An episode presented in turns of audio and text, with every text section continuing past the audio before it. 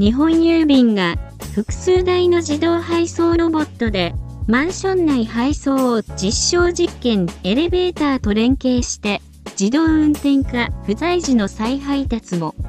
アスラテックは日本郵便が実施する物流分野での配送ロボットの活用に向けた配送志向に自立走行型配送ロボットライスを提供することを発表しました。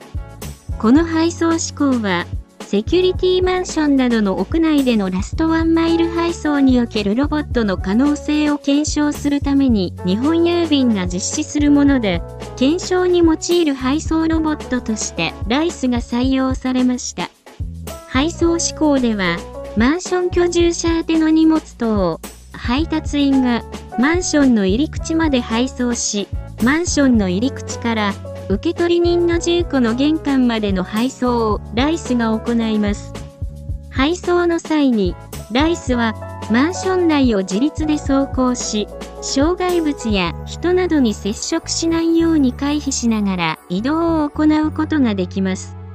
ライスが配送先となる住戸の玄関に到着すると、受取人の LINE に到着の連絡とライスから荷物等を取り出すためのパスワードが通知される仕組みで、荷物等の受け渡しを安全に行うことができます。受取人が不在の時は、ライスは荷物等を保持したまま、一度、マンション内の待機場所へ戻り、受取人から依頼があったタイミングで、再配達を行うことが可能です。この配送志向におけるライスの運行は、エレベーターと連携したフロア間の移動にも対応しています。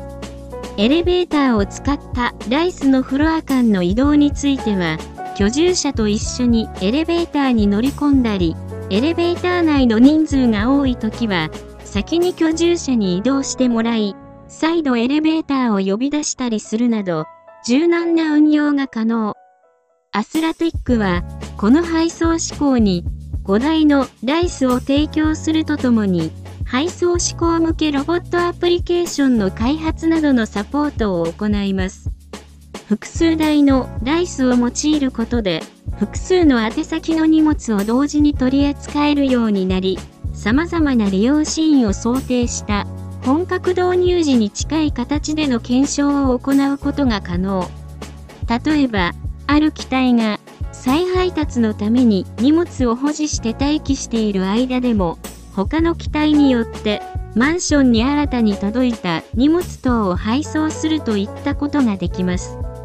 最近、コロナなどの影響で、配送スタッフとの対面受け取りを嫌う方も多くなっており、置き配ニーズが高まっておりますが、このようなロボット配送は、新たなソリューションとして有益です。特徴として、エレベーターなども認識し、立体的な動きができるという点。受取手、配送業者、どちらもウィンウィンな便利な仕組みです。ますますの活用を期待しています。